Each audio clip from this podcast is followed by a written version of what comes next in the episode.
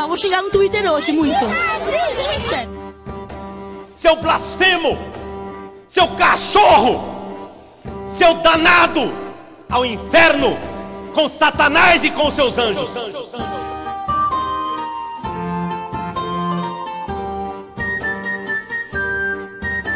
E aí, pessoal, tá começando mais um Treta Santa, né? O seu podcast preferido de um jovem católico, esse aí que tá tomando o lugar do Polemizando. E na última edição a gente falou sobre a precária catequese no Brasil, e foi praticamente aí um, um episódio piloto, mas man, a gente viu que deu certo, mantivemos a equipe e ainda hoje vamos trazer um convidado especial. Mas antes de apresentar o nosso convidado, é, vou, vou cumprimentar os meus amigos, né? Começando sempre pela ordem alfabética, né? Começando aí pela Ana, nossa carioca do grupo. E aí, Ana, como é que tá? Oi, gente, tudo bem? Tudo bom? e meu conterrâneo Luca Almeida, como é que tá, mano? Olá, boa noite, senhoras e senhores. Quer dizer, boa noite, não sei quando vocês vão estar ouvindo isso, para variar minhas gafes de primeiro momento, né? Mas é, me perdi aqui, desculpe. Vamos tentar. Fala que porque era para com boa noite, mas então estamos gravando à noite, horário bem virtuoso. Então, uh, boa noite a todos aqui. Boa tarde, bom dia, boa noite para todos aí que estão ouvindo. É um prazer estar aqui novamente. E, para não perder o costume da piada, a representante das terras de Joelma, Raíza Pantoja.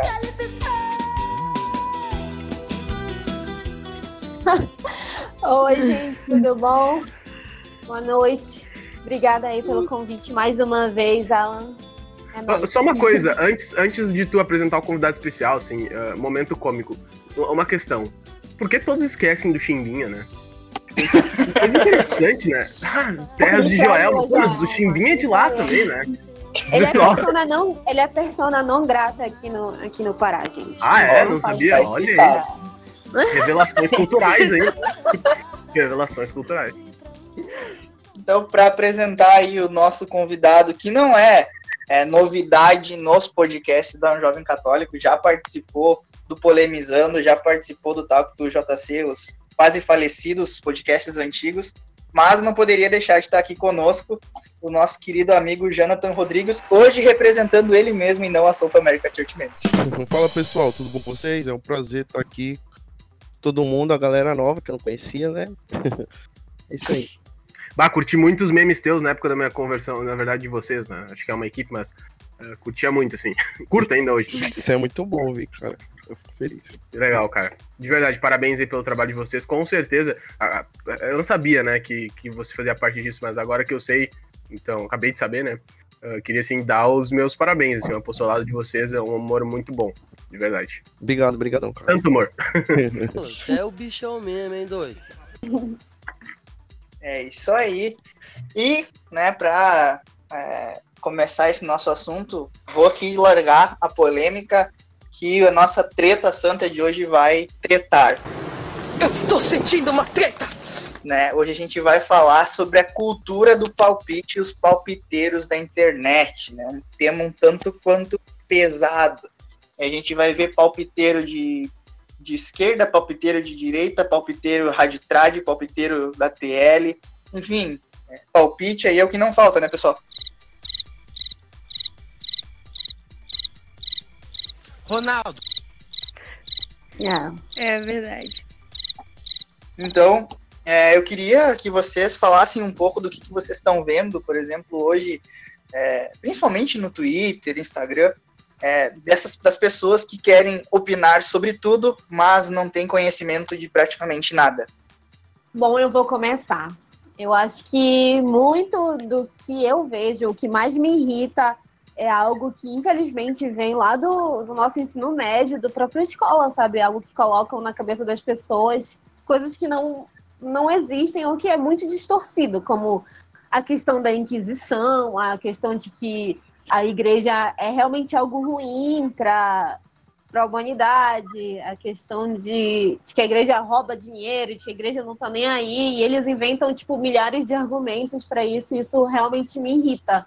E eu percebo que as pessoas não têm o mínimo conhecimento, nem os próprios católicos, sabe? E a gente tem que rebater essa galera aí, porque eles não estão sabendo dos Paranauês. Sim, eu também vejo Quase isso. nada. Eu também vejo isso. Eu vejo muito isso no, no Twitter, né? As pessoas opinando principalmente também sobre cruzadas, sobre Inquisição, como a Raíssa falou, sem saber do básico, né? Sem saber do que, de- do que realmente aconteceu, sem saber o contexto, né? Então é bem triste isso, principalmente quando eu vejo católicos, né? Fazendo isso e participando é, de grupos também que atacam a Igreja Católica sem ter o mínimo de conhecimento. Eu conheço um, um escritor famoso, né? O nome dele é Humberto Eco. Ele tem uma frase que geralmente toma como centro a nossa conversa aqui. Ele diz que as redes sociais deram voz a legiões de imbecis. Isso é muito forte se a gente parar para pensar, porque desde o princípio nós somos educados a ter opinião sobre tudo, sendo que a gente não estudou nada. E hoje a gente vê muito isso na internet, muita gente falando coisas soltas, coisas que só viu uma vez e fala com uma propriedade, com um fervor no coração assim tão forte, defendendo as suas paixões, sendo que aquilo que ela tá defendendo, ela nem sabe o que ela tá defendendo. Então isso é muito perigoso. Eu, eu tendo a concordar com vocês tu- todos em tudo, assim. Eu acho que. Eu acho não, tenho certeza. Assim. Essa frase ela é sensacional. E, e o problema dela não é nem o fato de ter dado a oportunidade de um monte de imbecis falarem coisas. Mas o problema é as pessoas serem burras. É burro, cara? Que loucura. Como você é burro? Claro, gente, eu não tô querendo dizer burro assim no sentido da pessoa ter dificuldade, tá? Não é isso. É da pessoa não saber e querer falar, né? Ah, o problema está na fala que ela está falando? Não, o problema é que ela não sabe, né? Então o problema é outro. Então, assim, a gente criou uma cultura de uma sociedade crítica, quer dizer, a gente, ponto. Eu não, e eu não concordo com isso, né? Quem criou foi os nossos pedagogos, aí, nossos, eh, os nossos reis da pedagogia no Brasil, né? Paulo Freire, enfim, Paulo Coelho, alguns escritores, né? Essa, toda essa a galera do bem, eles criaram essa coisa da sociedade crítica. Então o jovem, para ele ser intelectual, ele tem que ser crítico, né? Virou uma necessidade. O cara olha uma parede, nossa, mas que legal essa parede, né? Do que essa parede é feita, meu Deus, será que se eu. Entendeu? Então toda, toda, toda essa questão da, da crítica.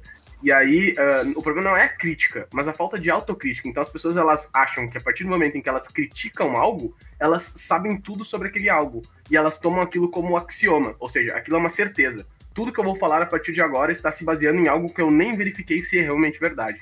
né? Então as pessoas falam muitas coisas. Hoje em dia, um jovem de 13, 14 anos chega para fazer sua catequese de crisma, para fazer seu CNJ da vida, e o cara simplesmente sabe todos os assuntos, ele fala de todos os assuntos, e o pior, nenhum ele sabe.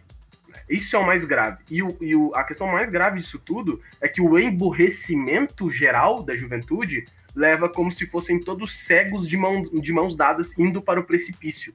né? Então, vocês já acompanharam alguma discussão ou já tiveram alguma oportunidade de acompanhar, acompanhar discussões de alunos de ensino médio? Eu não sei se vocês, ou na época da escola, se vocês lembram qual o nível de debate, de argumentação lógica daquelas pessoas. É cômico. Sim. né? É cômico e triste ao mesmo tempo, né? Porque tu vê assim, a conversa é um monte de gente é, é um monte de gente brigando e falando um monte de coisa sobre algo que nenhum deles entende. Uhum. Esse é o problema. E aí vira essa questão do palpite, vira essa questão do achismo, vira essa questão da crítica. E aí ah, o, que, o que isso gera? A relativização. Né? Porque, e aí entenda a, a profundidade do problema, você que aí que tá ouvindo de casa, entenda a profundidade do problema.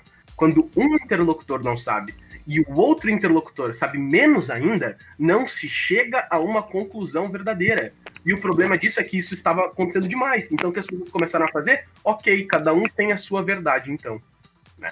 Então isso gerou o relativismo, principalmente na sociedade. Então hoje você vê os jovens falando assim, ah, aquela é a verdade dele, essa é a minha verdade. Isso é uma contradição em termos, mas enfim, isso tu vê corriqueiramente as pessoas falando isso. né? Então isso é um problema. As pessoas esqueceram que é muito elegante falar não sei.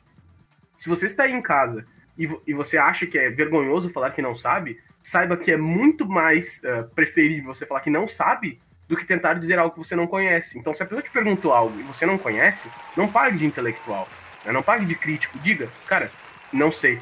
Não há sinal tenho de domínio humildade desse assunto. maior, né?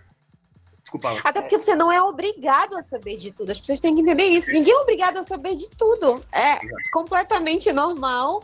Cada um tem a sua limitação e não saber. É como o Lucas falou, como o Lucas falou mesmo, né? É melhor ficar calado do que você falar besteira. Acho que a vergonha Exato. é muito maior. E o Exatamente, pior é que e essa com uma- Pode falar, Alan, desculpa. Tá, essa questão do, da verdade que vocês falaram, ah, as pessoas acham que não tem mais verdade.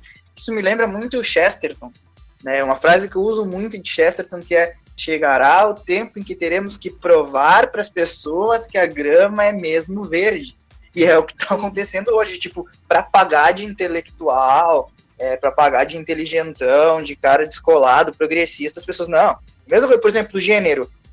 A gente sabe que existe dois gêneros humanos, masculino e feminino. Não. Existe o homem trans cis, a mulher cis azul, a, a- a- o homem é, que se chama mulher, o transexual, o pansexual, eu sei lá, sabe? E aí, tipo, eles acham que isso aí ia se tornar uma, uma sociedade é, intelectualizada, E evoluída. Esse é o pior. Exatamente. Tu tira o óbvio, tu tira a verdade que é escancarada nos teus olhos e tu cria inúmeras é, é, teorias. E isso eu boto, eu acho que uma coisa que me irrita muito que é essa maldita cultura do diploma, né? A faculdade, quando ela Vai foi iniciada lá na Idade Média com a igreja que fundou as universidades, é algo que a gente vai falar, as pessoas estudavam para que elas tivessem conhecimento. Hoje as pessoas estudam para ter um diploma e um diploma. E o que, que o diploma dá hoje? Existem muitos doutores, PhDs aí que, cara, o que, que tu traz de bom é, para aquela, daquelas pessoas para ti? Não tô, não tô aqui dizendo que todos é, é, Sim, mas É, assuma a maioria. toda, né? é, toda na- unanimidade é burra. Mas, enfim, Uhum. é, grande parte dessas pessoas que que querem a- ir atrás de diploma, ser doutor, PhD, não está fazendo, às vezes, para disseminar conhecimento, mas para ganhar uma discussão num argumento de autoridade. Isso é algo que a Exato. gente vê na internet todos os dias. É isso que eu ia falar, assim, isso vem com uma força, isso tem um respaldo intelectual desses imbecis precu- precursores desse tipo de educação ridícula, né? E as pessoas falam disso, os jovens falam dos assuntos de maneira crítica com uma propriedade impressionante, como se elas simplesmente tivessem refutado com, com um simples pensamento crítico. Então você tem, por exemplo, assim, ah, essa sociedade progressista pintada pelos jovens, principalmente, e aí você tem, por exemplo, eu vou usar a questão do gênero aqui, tá? O gênero, uma criança de 10 anos aprendendo lógica modal consegue refutar isso com, com lei natural, tá? Isso é super simples de refutar e é irrefutável, né? Porque a realidade expressa é o que a gente vê por aí. Então, que não é o que a gente vê por aí, aliás, são dos dois gêneros, né? Masculino e feminino. Então, assim, isso é tranquilo. O problema é que, como tu falou, se desenvolve todo ah, um sistema intelectual, bi, cis, ah, se desenvolve todo um sistema intelectual acima de algo que é falacioso, que não é verdadeiro. Vocês entendem o problema disso? Então isso ganha um caráter, uma cara, uma pintura, uma máscara intelectual, quando na verdade está baseado em uma falácia lógica. Né? E a falácia lógica é qual? Uma sociedade que progride ou algo que evolui não necessariamente implica que a evolução é boa. Quando um câncer evolui, por exemplo, a evolução é ruim, não é boa.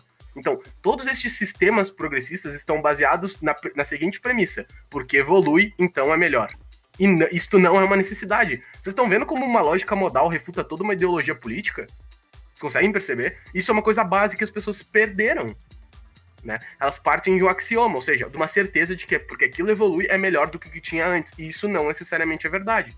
Né? E aí a gente vai falar sobre a questão do cientificismo, a gente vai falar sobre a questão da educação clássica ter sido abandonada. Isso, assim, eh, talvez seja o meu maior assunto hoje, já que eu vou estudar numa faculdade de educação clássica, né, como era, como era ensinado para as primeiras, nas primeiras universidades pela igreja, e, e lá a gente tem muito claro, isso sempre me irritou, né? A ciência, a pesquisa, hoje ela é utilizada para um fim utilitário, e se ela não é usada para um fim utilitário, como a filosofia, por exemplo, então ela não serve, né? Então ela é descartável. Né? O, o ser humano ele quer conhecer, não por conhecer, não para ser livre, não para saber a verdade, mas ele quer conhecer para utilizar em alguma coisa. Né? E neste caso dos jovens palpiteiros, eles utilizam para quê? Para ganhar status social? Principalmente. Então, eu não estou argumentando sobre aborto porque eu realmente me importo com a causa, porque eu realmente, uh, sei lá, porque eu realmente me interesso por isso, ou porque eu quero saber a verdade sobre uh, essa matéria, sobre esse expediente. Não, eu estou fazendo isso porque isso me traz benefícios sociais perante aos meus amigos e a sociedade que aceita bem as pessoas que né, uh, têm essa opinião. Então, isso acontece muito. Então, o compromisso com a verdade foi deixado de lado. Né? Hoje as pessoas elas preferem ser ah, viver numa mentira, viver numa bolha, mas serem aceitas pelas pessoas que vivem nessa mesma bolha com elas. O Luca É falou aquele em um- famoso. Desculpa, vai lá, vai lá, vai lá. O Luca tocou em um assunto, né, sobre essas discussões, né, que muita, muitos jovens católicos passam é, nas escolas, né. É, vou dar um exemplo bem rápido. Eu, no meu ensino fundamental, desde pequeno, sempre tive uma personalidade muito forte.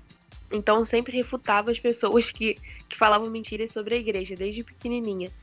E aí, eu lembro que meu professor no ensino fundamental, ele foi falar sobre as cruzadas, e era no sexto ano, basicamente, tipo, muita gente pequena, né? E aí o professor falando e as pessoas, ah, e as crianças concordando, né? E eu fui, eu levantei da cadeira e falei assim, não é assim. E, e aí ele falando, ah, eu sou doutorado, eu tenho doutorado, pós-graduação em História, e você é só aluna. Então, tipo assim, é, a gente vê o quanto essas pessoas não conhecem nada e querem é, só mostrar diploma sem conhecer, né?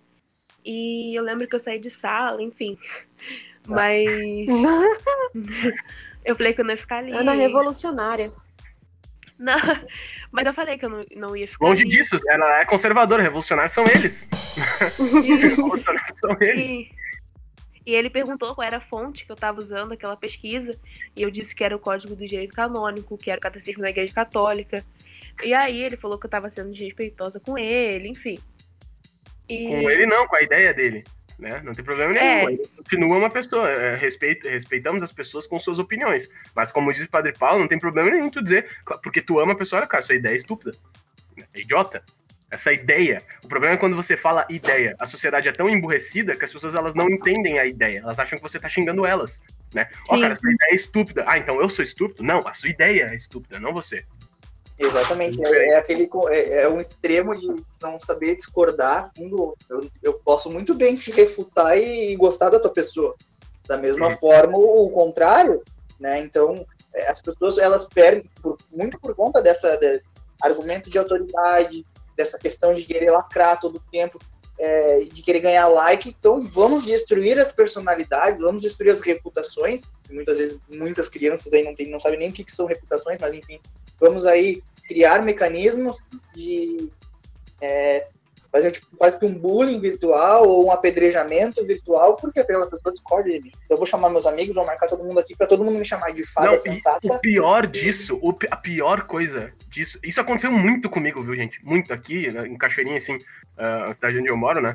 Aconteceu muito isso na, na época do Facebook, discussões no Facebook. Então, tinha sempre aquela patrulhinha dos posts, e eles vinham em todos os meus posts, e assim, de 20, 30, 35 pessoas, assim. ah, e, e, assim, o mais. Sim, era ridículo. E o mais engraçado, a maioria dessas pessoas era católica, e a maioria dessas pessoas respondia com um meme ou um GIF à minha postagem. Ou seja, não era nem uma refutação, era um meme e um GIF. E o pior de tudo é que isso. E, e aí tá, aí tá o, o grande finale da idiotice, e acho que vocês todos vão concordar comigo, que se eu falar que 2 mais 2 é 4 e essa galera discordar, 30, 40 pessoas virem falar no meu perfil, responderem com GIF, como se 2 mais 2 passasse a ser 3 por causa disso. Como se elas passassem a, passassem a estarem certas por causa disso, e não estão. 2 mais 2 continua sendo 4, e não importa se todo mundo não acreditar nisso. Vocês entendem? Então, o, o- o Uhum. ápice da burrice é: eu chamo os meus amigos para fazer uma patrulhinha, para nós rirmos e tirarmos sarros como se nós fôssemos grande, grandes intelectuais, quando na verdade nós não deixamos de estar errados. Isso é o mais grave. né? Então não é, uma, não é uma refutação ao argumento, é uma refutação ao interlocutor. Né? Tentar desqualificar o interlocutor por algo que não seja fala. Exatamente. Tem um, um grupo chamado Católicas pelo Direito de Decidir, não sei se vocês conhecem. Ah, nem fala. infelizmente. Então, eu costumo falar sobre esse tema, sobre aborto, até ajudo o Movimento Brasil Sem Aborto, etc. Fui numa palestra, eles chegou lá, tentaram me agredir no final, e eles têm um, um mecanismo que é assim, eles têm uns grupos no WhatsApp, onde eles colocam um post das pessoas que eles marcam e vão lá atazanar. Eles vão Ah, lá. fala- É sério, aconteceu comigo, eu quase perdi minha conta. Eu, eu tive que apagar a publicação esse dia por conta disso. Deixa, eu- deixa eu só me, deixa eu só falar para essas senhoritas aí. Eu sei que isso vai a público, né? Então, ah, se as senhoritas deste movimento estiverem me ouvindo em algum momento da vida de vocês, eu quero que vocês saibam que vocês são uma vergonha para a fé católica, tá? Que vocês deveriam lavar a boca das senhoritas antes de colocar o nome de Nossa Senhora no meio desta atrocidade que as senhoritas defendem e que a igreja condenou por toda a história. E que vocês têm muita sorte, mas muita sorte, que a igreja hoje age com caridade nestes casos, que, e que hoje a liberdade como virtude cristã é muito mais valorizada. Porque em outros tempos, em outros tempos, as, senhoritas, as senhoritas estariam excomungadas, ou pior, em anátema. Tá? Então as, senhoras, as senhoritas são uma vergonha para a fé católica. Queria deixar claro aqui, isso é uma vergonha. Isso é uma vergonha. Isto é a pauta que a igreja mais defendeu em toda a sua história, desde os primeiros os primórdios do, do cristianismo. Né, nos primeiros, antes da Didaquê teve um outro livro, né, era, Evangelho a Diogneto, é o nome, né, o Carta Diogneto. E neste evangelho ele fala dos povos cristãos, né, a pessoa que escreveu fala dos povos cristãos e fala que ao contrário dos povos pagãos, os povos cristãos, as comunidades cristãs, as primeiras comunidades cristãs valorizavam a vida dos seus fetos. Ou seja, desde as primeiras comunidades cristãs né? Para hoje, senhoritas, né, que acham que entendem alguma coisa, virem me falar sobre aborto dentro da Igreja Católica. Então, queria deixar claro, senhoritas são uma vergonha. Estudem a história da Igreja e se convertam, por favor. E completando são a. É, É, então católico. E completando a- o Luca, é para avisar que vocês não é, fazem é, parte de, de uma organização católica.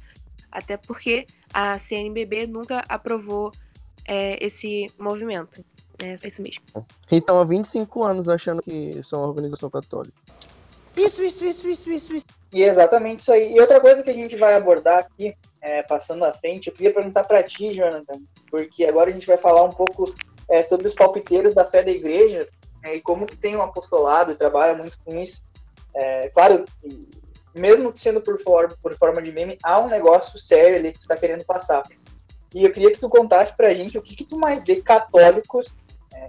Eu não vou ter, não, não vou ter a, ou vou ter a pretensão sim de dizer católicos entre aspas, que vem querer legislar, dizendo eu sou católica, mas eu acho que isso não é pecado. É, tu vê muito isso, por exemplo, na, no, no apostolado? Ah, cara, eu vejo diariamente cada postagem igual. Hoje teve a postagem lá sobre a carne, né, da abstinência nas sextas-feiras. E algumas pessoas chegaram a comentar lá que não precisava, que isso era uma lei ah, antiga, que a igreja aboliu. E, cara, isso aí chega a ser uma ignorância invencível. Porque isso realmente é ensinado a eles, mas só que eles não querem acreditar. Por mais que esteja todo o embasamento, eles, eles preferem acreditar nas próprias convicções deles. E através de um sofismo barato, né? De uma falácia, com, com uma classe, eles inventam algumas coisas para acrescentar no, no seu argumento em si, né? Isso, não- isso aí não é nem um sofismo, isso é uma mentira, né? É, não. Porque a pessoa, não, a pessoa mente, ela não consegue provar. O sofismo ainda é uma argumentação lógica que a pessoa quer levar a mentira, né? A falácia é uma meia-verdade que a pessoa acredita que é verdade, mas não é. Mas aí tem a mentira, que é o pior de tudo, né? Ou seja, a pessoa ela acha que, que ela tá falando algo verdadeiro. Eu sempre procuro esperar o melhor das pessoas, né? As melhores intenções, mas a pessoa não tem como provar que a igreja aboliu isso, porque no atual catecismo da igreja está previsto, no atual código de direito canônico da igreja está previsto, e não tem nenhum documento da igreja, não tem nenhum documento do magistério abirrogando esta lei. Então é mentira. Não é nem sofisma, não é nem, não, é nem falácia, é não, mentira mesmo. Não, se você pegasse o sofismo pela etimologia, o sofismo ele é uma, um raciocínio da pessoa, ou pode ser chamado de uma falácia elegante, assim, como se você traduzir para o grego em si. Então chega a ser um sofismo barato, dos mais baratos, né? Que eles estão Não, é que então, então, exatamente, exatamente. Ah, o sofisma, por etimologia, ele é uma dedução puramente lógica, ou seja, é, uma, é um argumento que é construído para levar a mentira. É, ou seja, ele faz sentido, mas ele leva a mentira. Que neste caso, a pessoa não tá fazendo o argumento, a pessoa tá dizendo uma mentira. É, não, isso, isso é. Entendeu? Ela tá, tipo, dizendo uma coisa que não, que não é. Ela não tá te conduzindo Não tá através do raciocínio. Nada, não tá amparada a nada. Não, é, pior, é pior que sofisma. Seria sofisma também. Se ela argumentar em cima disso, é um sofisma. Né? Mas, por exemplo, ela tá te dizendo uma coisa que é mentira, então é pior ainda, né? É, é isso que eu tô querendo dizer. Eu tô discordando de ti, tô falando que é ainda Não, mais grave. E não chega a nada, porque você joga lá tudo que você precisa jogar e a pessoa sai, sai fora, vai embora. É, é, isso é triste, cara. Vou ser bem sincero assim.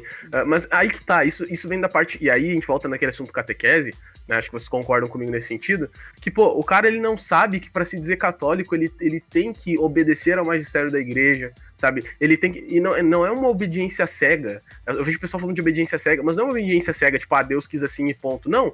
Você não precisa, você não é obrigado a se dizer católico. É isso que as pessoas não entendem. Você não é obrigado. Você estuda a igreja. Ah, concordo com isso? Ah, concordo. Então pronto, sou católico, né? Eu concordo, obedeço, quero obedecer à igreja, tenho fé no Senhor Jesus Cristo, portanto me denomino católico. Ah, mas daí eu descobri que a igreja é contrária a alguma coisa. E aí mostra a falta de compromisso com a verdade. Porque se eu tenho compromisso com a verdade e para mim a igreja defende algo que, na minha opinião, é uma coisa inconcebível, é uma coisa que eu sou totalmente contra, eu tenho duas opções. Eu tenho fé na igreja, obedeço à igreja e a estudo para saber qual é o motivo disso. Porque se eu creio na igreja, eu sei que eu tô errado e a igreja tá certa, por fé né? Ou eu, né, como uma pessoa decente, como uma pessoa lógica, falo assim, portanto, a partir de agora, né, eu não sou mais católico, não me titulo mais católico por causa disso. Mas não, as pessoas querem ser as duas coisas, né? As pessoas querem ir no jogo do Inter, mas torcer pro Grêmio. Entendeu? As pessoas querem dizer que a cor favorita delas é roxo e azul. Não dá. Vegano, mas como carne. É, entendeu? É, é, é contradição em termos. Você não pode ser os dois. Por quê? Porque ao ser um, você exclui o fato de ser o outro. Automaticamente. Né? Porque o fato de ser um requer não ser o outro. E isso as pessoas parecem confundir. Mas, claro, assim, eu como. Principalmente o pessoal que tá entrando na igreja, eu vejo muito isso, do tipo assim, ah, mas eu não acho que isso seja pecado. Sabe? O pessoal, eu já ouvi muito isso, vocês também, com certeza. Mas, na minha opinião, isso não é nem questão de má fé da pessoa, é por ignorância. Isso sim é ignorância, né? Isso não é aquela burrice maldosa. É. é. aquela ignorância da pessoa realmente não conhece. Daí tudo bem, claro, a gente ensina. Agora, tem nego aí com 8, 9, 10 anos de movimento, líder de movimento de jovens dentro da igreja, que continua fazendo as mesmas coisas e tá careca de saber que é errado. Eu vou então, além. Esse é o problema. Tem, tem, tem, tem cara que tá 20 anos em grupo de jovens e, e querem fazer a mesma querem continuar no erro. E a gente vai. E isso aqui a gente não, não é nem questão assim também de discutir a catolicidade das pessoas, porque às vezes muitas delas também têm boas intenções, é isso que você estava falando.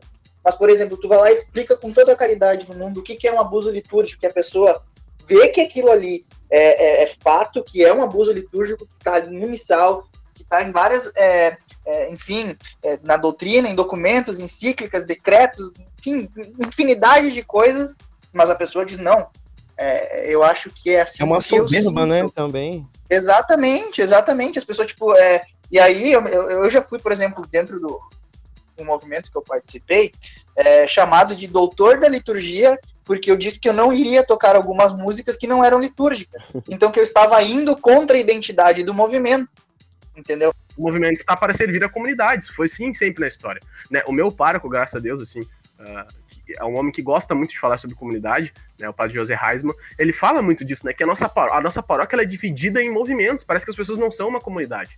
Né? Parece que, ah, quando é um movimento tal, é desse jeito, quando o movimento tal, entendeu? Só que nós somos todos uma comunidade, todos os movimentos. É a missa do movimento, não é a missa é. missa, é a missa isso, do movimento. Isso, isso, Hoje vamos ter a missa do CLJ, digamos assim. Então é a missa é. do CLJ, vai ser o que, o que, o que, o que significa a missa do CLJ? Vai ser missa com carrom, missa com meia-lua, missa um com grito, missa com, com né? é, missa com comentários enormes, enfim. É, são essas coisas assim que, que, que me fizeram né, lá, pelo menos na realidade que eu vivia, dar o passo de sair do movimento. Né? Confesso que eu peguei muito pesado às vezes nas críticas, embora acredito eu que, que eu estivesse com a razão quando eu fui nas redes sociais criticar, mas eu fiz aquilo porque durante dois anos ininterruptos eu tentei da, da melhor maneira possível dizer que aquilo ali estava errado. Fui chamado de doutor da liturgia, que eu queria que eu ia contra a identidade do CLJ, enfim, pedi, pra, me retirei, apenas isso, sabe? Né? Isso é um e problema eu, grave isso é um problema grave. Exatamente, e trazendo isso para nossa para nosso pro nosso debate, para nossa a, cultura do palpite é justamente isso. É, se formam hoje em dia lideranças entre aspas dentro da igreja, mas são lideranças que não são católicas, são lideranças que são grupistas. Né? Isso é algo que a gente vem falando na página, que a página no início de toda a página do Jovem Católico foi justamente para fazer essa crítica pontual. Né? Sobre as panelinhas. Então, né? Exatamente. Então, é, isso não é uma realidade única do CLJ. Claro que não. Tá? Deve ser assim no tal do EJC, a própria PJ, né? Sim. Sim. E foi isso que, assim, né? Agora falando, acho que muita gente não. Não sei se vai concordar comigo, mas foi isso meio que me desestimulou a continuar indo na missa. Na missa nova, sabe? Por isso que eu comecei na missa tridentina. Eu lembro muito bem de uma vez que eu fui numa missa, acho que era até de cura e libertação com a minha mãe. Minha mãe me chamou, né? Eu fui com ela. Meu E Jesus. eu. e assim, uns 20 minutos, faltavam 20 minutos pra começar a missa. Eu falei, mãe, vamos rezar um terço? Aí a gente se ajoelhou, começou a rezar o terço. Chama a Maria na lavanderia, Oxilá Meu Mari. Deus do céu. Não, a gente começou. A gente, é, meu celular tocou aqui.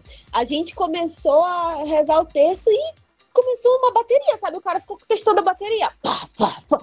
Gente, aquilo me deu assim, um ódio. é, Até pecado, me deu um ódio tão grande assim, sabe? Que eu falei, eu nunca mais vou voltar aqui, sabe? Eu achei um absurdo.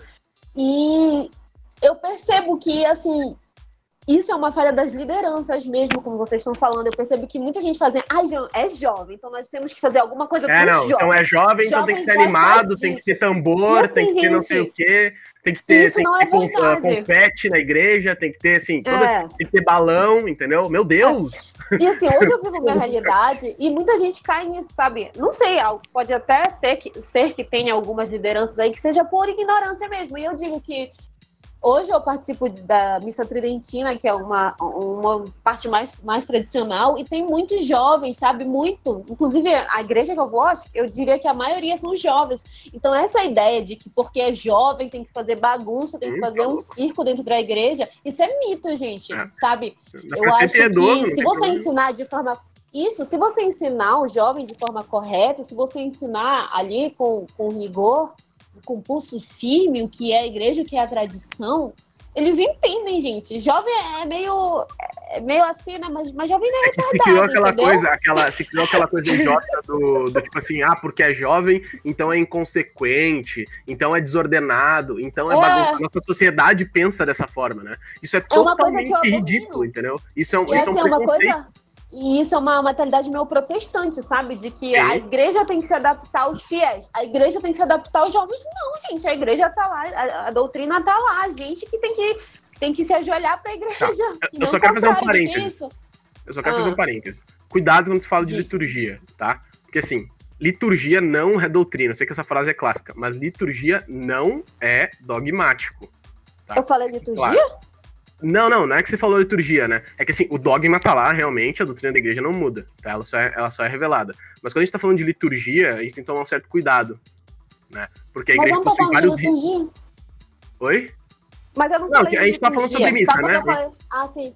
Sim, Não, é eu só- tô só- falando só- que eu- o, o motivo pelo qual eu falei que eu passei a ir na missa tridentina foi porque foi um lugar que eu falei, gente, pelo menos assim, um lugar que eu tenho certeza que não vai acontecer isso. Evidente. É um lugar que eu tenho certeza que eu vou chegar, porque tem a cultura muito forte. Hoje em dia, as pessoas não têm mais essa cultura de que antes da missa e após a missa, a missa é um lugar de, de silêncio e oração. Mas não existe isso. Você chega na missa, as pessoas estão conversando antes da missa. Estão rindo. da- chega a hora da comunhão, enquanto as pessoas estão indo na comunhão, as outras estão conversando no, no- meio da igreja. Aí acaba, ai, amiga, e aí a fofoca e tal, sendo que, entendeu? Então, eu não tô defendendo aqui qual é a liturgia certa, eu tô defendendo a minha não, análise entendi. pessoal de que me fez ir pra missa tridentina Não. porque eu não aguentava mais isso. Sim, tá e eu perfeito. queria, né? Entendeu? É só isso mesmo, até Não, não, fazendo uma análise da Eu, eu sei, eu sei que tu não quer dizer que o problema tá na, na forma do rito, mas em como as pessoas lidam com ele. É, Acho que é isso que Sim, dizer. e a minha, o meu pessoal, né? Porque eu, eu decidi cortar o mal pela raiz, né? Eu falei, ah, Uhum. não, eu vou, vou para uma missa que eu tenho certeza que isso não vai acontecer. É, e tem, um, Foi tem um assunto complicado. Ah, assim, se tem alguém. a gente- claro que a gente, como católico, a gente quer. ah, a gente quer acreditar que as pessoas realmente não sabem dessas coisas, né? Mas Uhum. se alguém tá ouvindo aqui e não sabe, eu vou explicar brevemente, tá? Brevemente, de forma resumida, e pra vocês entenderem, ah, pra você jovem que tá escutando aí, ou sei lá, quem estiver escutando, entender a gravidade disso, tá? Dessa coisa do tipo assim, ah, porque é jovem, a missa tem que ter chocalho, a missa tem que ter balão, tem que ter confete. E aí, quando não tem, é missa de velho. Ou quando não sei o que. Eu vou eu vou explicar brevemente, tá? Olha só. A missa, a missa é triste. É, não, a missa é triste. É. Primeiro, primeiro ponto, a piedade não é um carisma. A piedade é uma realidade e uma virtude da igreja para todos. Todos, jovens e adultos. Quando você reza um terço, você está tá fazendo um ato de piedade. Isso é uma virtude. Não é um carisma, ah, eu sou piedoso e o outro é carismático. Não. Ô, Luca, Luca, lembra? Estudo, piedade e ação. Né? Acho que às vezes esquecem da piedade. Exato, piedade é uma virtude, tá, jovenzinho? Não é um carisma, não é assim, ah, aquele jovem é piedoso. Não, todos devemos ser. Nós somos católicos, os católicos são piedosos. Isso é uma virtude. Esse é o primeiro ponto. O segundo ponto, que é o mais grave, na minha opinião, é o seguinte: como eu acabei de falar aqui, a liturgia em si não é doutrina, não é dogmática, né? Porque a gente teve mudanças litúrgicas ao longo da história. Então, a liturgia ela não é a doutrina, ela é o quê? Ela é a expressão da fé da igreja no rito onde está inserida a liturgia. Então, a forma ordinária do rito romano, a nossa missa do Novus Ordo, ela é a expressão da igreja do Concílio Vaticano II neste rito assim como a forma extraordinária do rito romano é a expressão extraordinária, da forma extraordinária, ou seja, na forma extraordinária, da fé da mesma igreja, da mesma doutrina, neste rito, só que de uma forma extraordinária. Tá, o que, que eu tô querendo dizer? Que isso não é dogmático. Até aí tudo bem, mas é a expressão da fé no rito. E qual que é o problema? O problema é que quando você diz que na missa do jovem tem que ter chocalho, tem que ter tambor, tem que ter confete, tem que ter tapete vermelho, você está mudando a expressão da fé. Vocês estão entendendo? Quando você diz que tem que ter música, tem que ter, uh, como é que é? Stevie Wonder, paródia, que tem que ter uh, músicas que não são da liturgia da igreja, você está dividindo o que a igreja crê que está sendo expresso. Vocês estão entendendo? Então, por exemplo, assim, eu vou usar um exemplo básico, tá? O exemplo da forma ordinária e da forma extraordinária. No documento do Bento XVI, no Sumorum.fico, ele, ele é bem claro, né? As lex orandi da igreja, das duas formas do rito, ou seja, a norma de oração, a liturgia, tá? Das duas formas, ordinária e extraordinária, missa normal missa tridentina, não separam a lex credendi da igreja. Ele usa essa expressão, ou seja, não muda aquilo que a igreja crê. São as duas formas do rito. Mas quando você, colo... quando você acha que por a missa ser jovem tem que ter chocalho, confete, balão, uh, pompom, quando você fala isso, e, músicas seculares, você está falando que a lex você está querendo dizer que a lex orandi não, ou seja, a norma de oração, não significa a mesma lex credendi. Ou seja, os jovens parece que creem numa igreja particular. Você tá entendendo? Você consegue entender isso? É muito perigoso isso aí, cara. Entendeu? Você tá é entendendo a gravidade do que eu quero chegar? É basicamente eu tô falando que, que, então os jovens não creem na mesma igreja. É que tá hoje, eu, o que eu vou dizer é que o, o jovem católico, entre aspas, é, claro, é, é, a gente nem é uma sequência do que a gente falou no podcast, no primeiro podcast, né? Que isso tudo é fruto da catequese, da, da, da má formação da catequese. Né? Então o jovem ele não crê na igreja, ele crê no, nele mesmo e no que ele crê na igreja.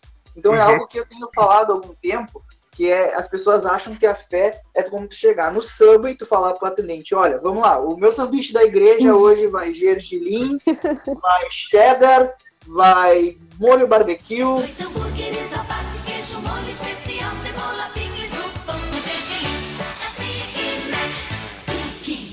Molho temperado. Ah, o senhor quer é, stick churrasco? Não, eu quero. Quer um extra frango. de liturgia? Quer um extra de é, liturgia? Quer um extra de piedade? Tá, exatamente. Então eu vou, aqui, eu vou botar só, só o que me agrada. Então o que me agrada na igreja?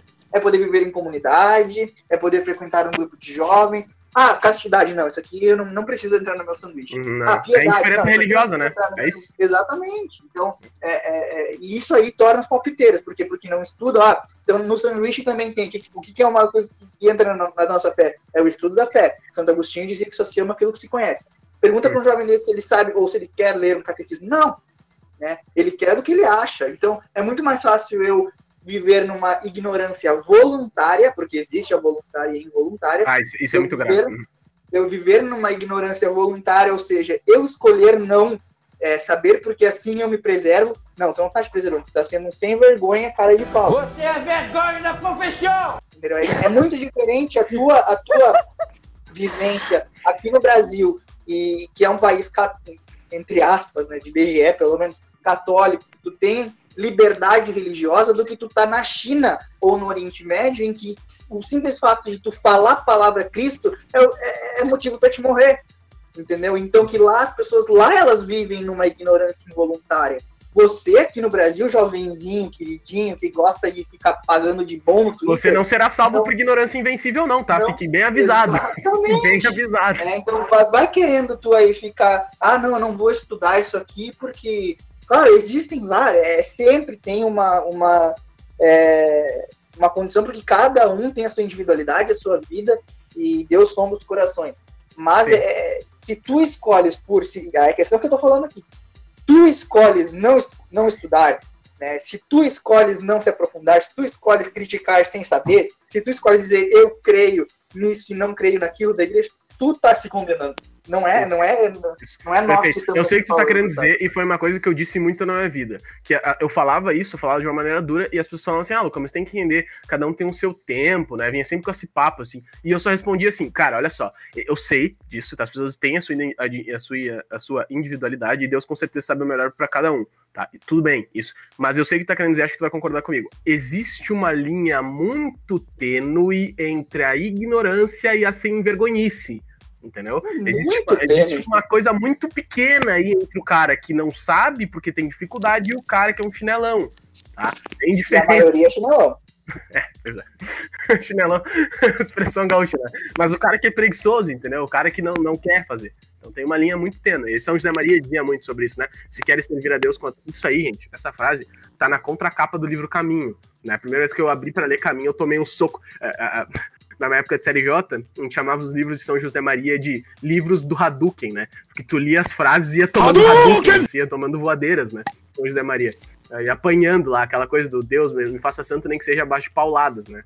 Eh, e aí na contracapa de caminho, do, da, daquela versão do caminho, né, de uma editora que eu fui ler, eu abri a, e na contracapa estava lá escrito, né? Se queres servir a Deus com a tua inteligência, para ti estudar é uma obrigação grave. Obrigação grave. Então não adianta vir com papinho em todo reencontro, tô falando de CLJ, mas enfim, depois não adianta vir com papinho de tipo assim, ah, mas daí eu fui questionado na faculdade, não soube responder. Ah, porque tu. Horas, então por que não estudas? Né? Exatamente. Se, se- se tu sofres disso, então, pô, sabe? Eu vou lembrar As pessoas têm uma. Querem, querem sofrer, entendeu? Querem ficar nessa, nessa O dualidade. primeiro, o primeiro impulso que eu tive para estudar foi uma aula no cursinho pré-vestibular, em que o professor estava falando de Inquisição e eu questionei ele. E ali eu me tornei, não era mais o Alan, era o nosso colega católico. E naquela época não sabia é bem assim, bosta nenhuma. É o padre camuchinho, aí começa, né? As piadas, né? Aí agora tu não é mais, não é mais o amigo, entendeu? Então, vamos falar aqui na terceira parte também, já que a gente falou em Inquisição, falamos em história, né? A gente tem aí os, os historiadores né, na internet, a gente tem os historiadores do livros do MEC, né? É. É, o pessoal acha que sabe tudo de Inquisição. A Falou igreja Paulo matou Freire. milhões. É, a igreja matou milhões, mas aí já leu alguma vez os- a- as atas do, do Cara, simpósio? não, é sensacional. Aí- aí Essa eu- da Inquisição é muito boa. O Não cara fala assim, sendo que nem não, porque a igreja matou milhões, né? milhões de bruxas. Porque, cara, assim, a pessoa fala tudo que ela fala. Aí tu faz uma simples pergunta pra ela. O senhor, por acaso, já leu o relatório lá Inquisicione de 97, onde a igreja abriu os documentos do, do Tribunal do Santo Ofício? Sim, O que, que é lá. Inquisicione? O cara te responde isso. O que, que é lá Inquisicione? Tá de brincadeira, né?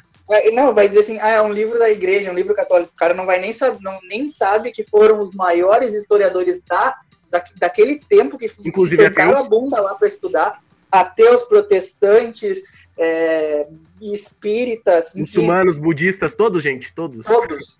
E aí saiu aquele documento que desmente muita coisa. Eu me lembro que, que eu estudei muito, duas coisas que eu estou estudando também sobre padre é, São.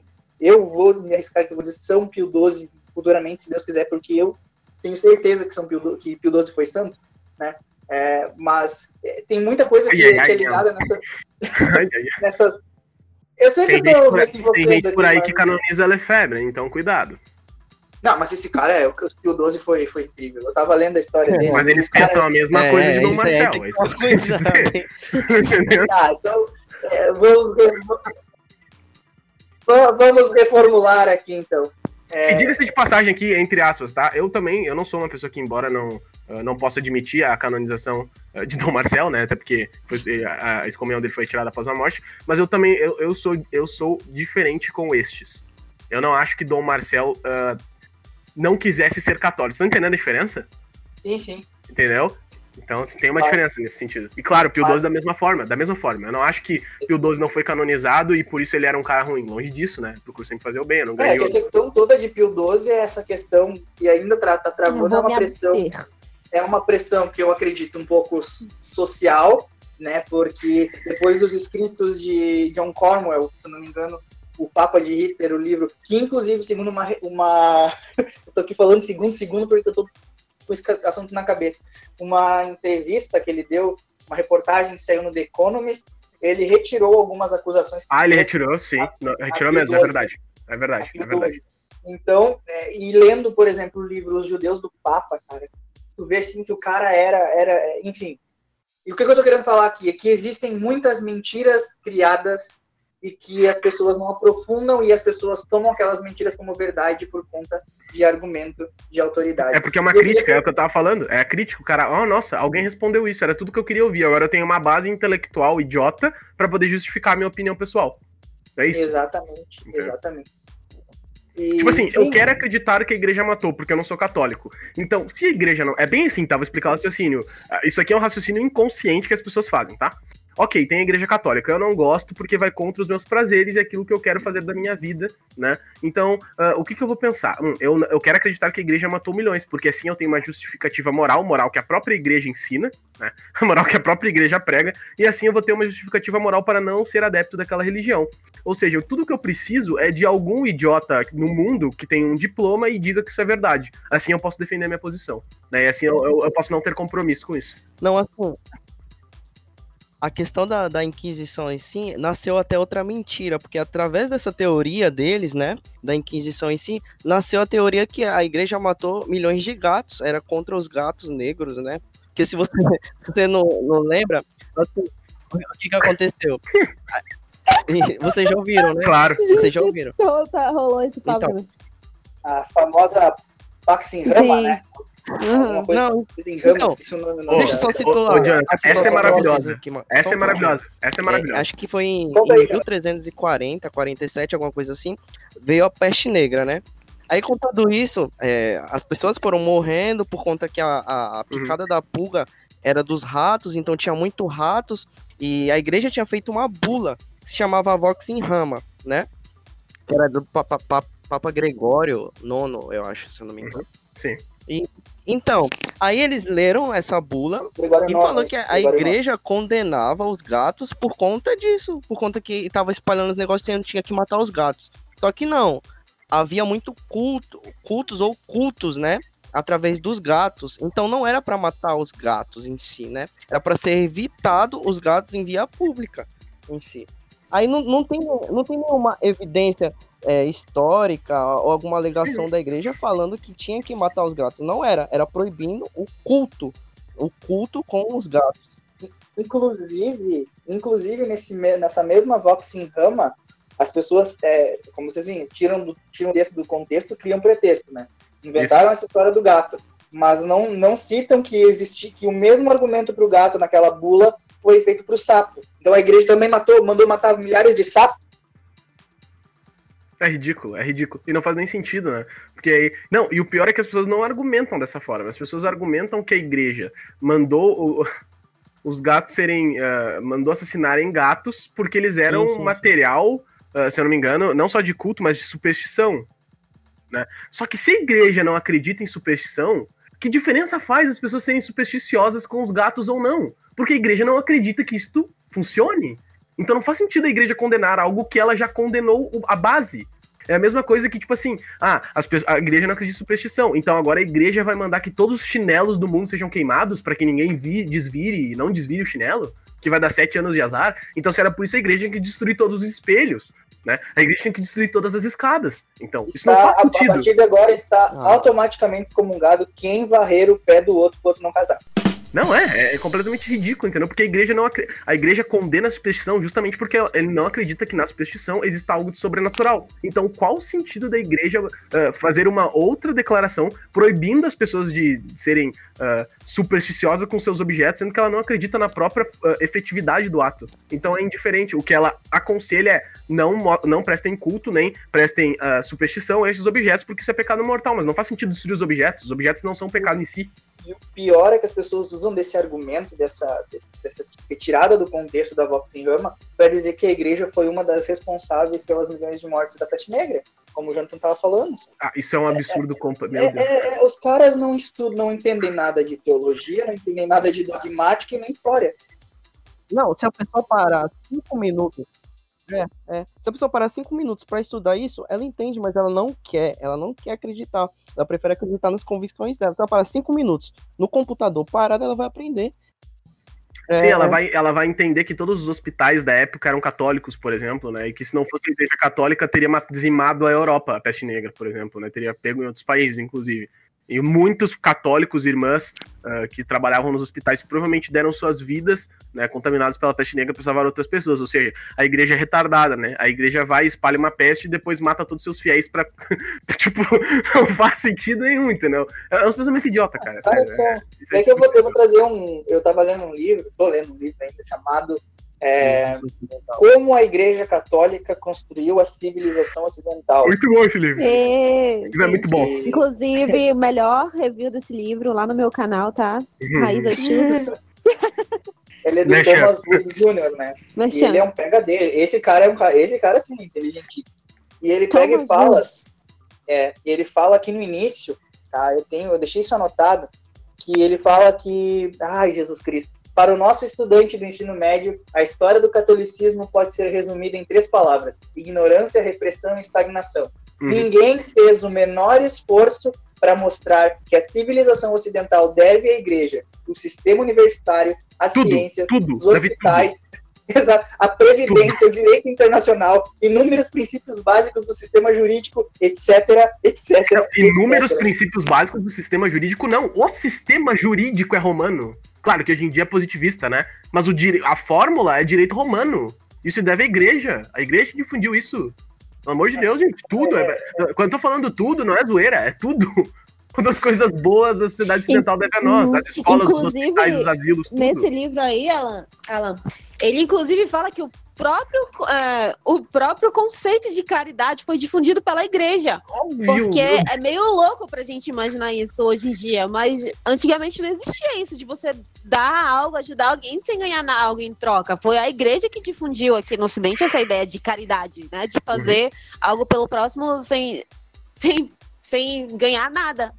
Que hoje em Tanto dia, que coitada... os hospi- Termina, pode terminar. ah, tanto que os hospitais foram fundados pela igreja, é, e até hoje, né? é, grande número de instituições de caridade e tal, mas pra galera a igreja não faz nada, né? A igreja só fica sentando, senta- sentada lá ganhando dinheiro dos fiéis, né? Eu, eu sempre falo assim, eu sempre procuro dizer assim, você pode falar sobre as coisas temporais que a igreja promove neste mundo quando você ou alguns seus amigos formarem e tiverem uma instituição de caridade maior do que a igreja.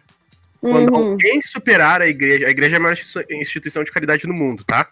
Todos vocês sabem disso, mas tem alguém que não sabe. É isso, a igreja é a maior instituição de caridade do mundo e sempre foi, desde a sua fundação por Jesus Cristo, a maior instituição de caridade do mundo.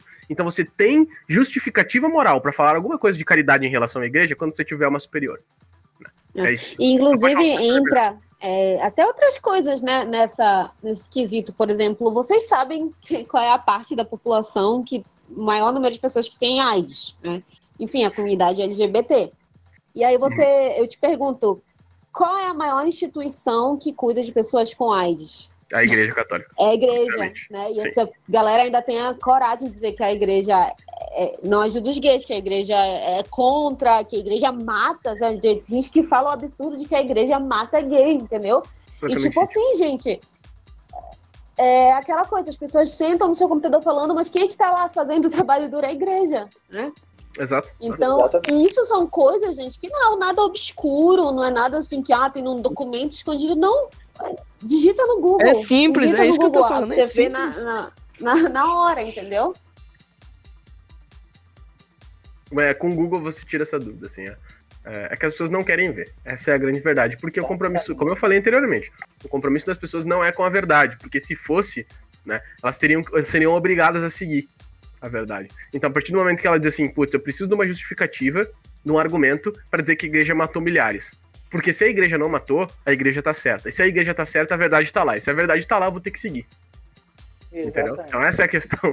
Você é obrigado a seguir, por uma questão de lógica, né? Porque, se- por uma questão de lógica simples. Porque se a pessoa tá argumentando algo de ser verdade e é provado que ela está errado, ela, permane ela permanecer no erro é sinal de que ela não só perdeu o debate, mas de que ela é uma pessoa ilógica. Né? Então a pessoa teria que, se, É. teria, teria que ser compelida a segui-la. É isso aí, pessoal. A gente já levou aí uma hora de podcast toda. sem se dar conta pra vocês verem como esse assunto rende.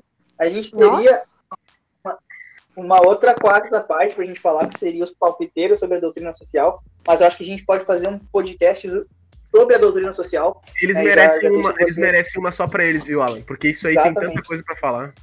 Então eu convido vocês já, o Jonathan, o Jonathan, Jonathan, Eu já ia é, me convidar, pô, eu ia me é convidar. Jonathan, Jonathan, eu confundo.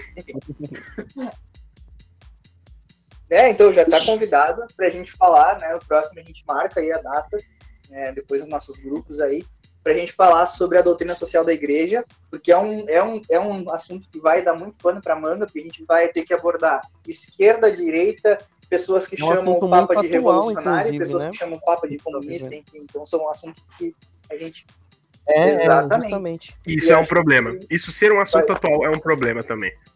vai, É um problema vai porque, e eu sempre falo isso, a doutrina social da igreja está na ponta do iceberg. Ela é a ponta do iceberg. A doutrina social da igreja é como um cristão deve se comportar no mundo, ou seja, um cristão deve se comportar no mundo como Cristo, mas como eu posso opinar sobre como um cristão deve ser como Cristo se eu não conheço o Cristo? Ou seja, Exatamente. eu estou falando da, do telhado da casa sem ter construído a casa. É basicamente Então, para isso. você que está ouvindo esse podcast, fica um tema de casa. E não é um tema de casa muito difícil. Você tem que ler a, Re, a Rerum, Rerum Novarum. Então, só para gente, só para entender um pouquinho do que a gente vai falar também, é, conhecer um documento da igreja muito importante, né, que fala muito sobre a doutrina social da igreja, para que você não chegue aqui e ache que a gente está falando coisas de outro mundo. Então, é, um teminha de casa para quem está ouvindo esse podcast, dar uma, dar uma, fazer uma leitura aí. Se você acha É, isso muito difícil, lê então a doutrina social da igreja, tá? Tem um livro chamado Do Cat, você lê a doutrina social Na da igreja. internet tá. Exatamente, o doquete é rapidinho, pergunta e resposta. Exatamente. É. Então, Não tem desculpa, viu? É só ele botar na internet do Cat e ler. Não tem desculpa. Inclusive, eu faço até uma propaganda que o padre Augusto Bezerra tá dando um curso de doutrina social da igreja gratuito né, no YouTube, também quem quiser acompanhar. O padre Augusto Bezerra é um bom padre que fala é, sobre isso. Então, não tem desculpa, né? Vamos, vamos, vamos estudar. Se, Então- se alguém quiser também ler sobre, sobre Chester, então é uma boa também. Ele fala bastante sobre Ah. doutrina social. Maravilhoso. Então é isso aí, gente. Eu vou agradecer a Ana, agradecer o Luca, agradecer o Janta, agradecer a Isa por mais essa edição. É muito bom conversar com vocês. Muito proveitoso, é sempre um aprendizado, né? E cada um aqui com, com a sua contribuição ajuda o outro a crescer na fé e esperamos que nós todos juntos possamos é, emular um mega um megazord e fazer levar esse, esse conhecimento para vocês aí. Valeu, Guris! Valeu, pessoal. Um abraço. Fiquem com Deus. Falou. Tchau, tchau. Falou, falou Tchau, pessoal. Até mais e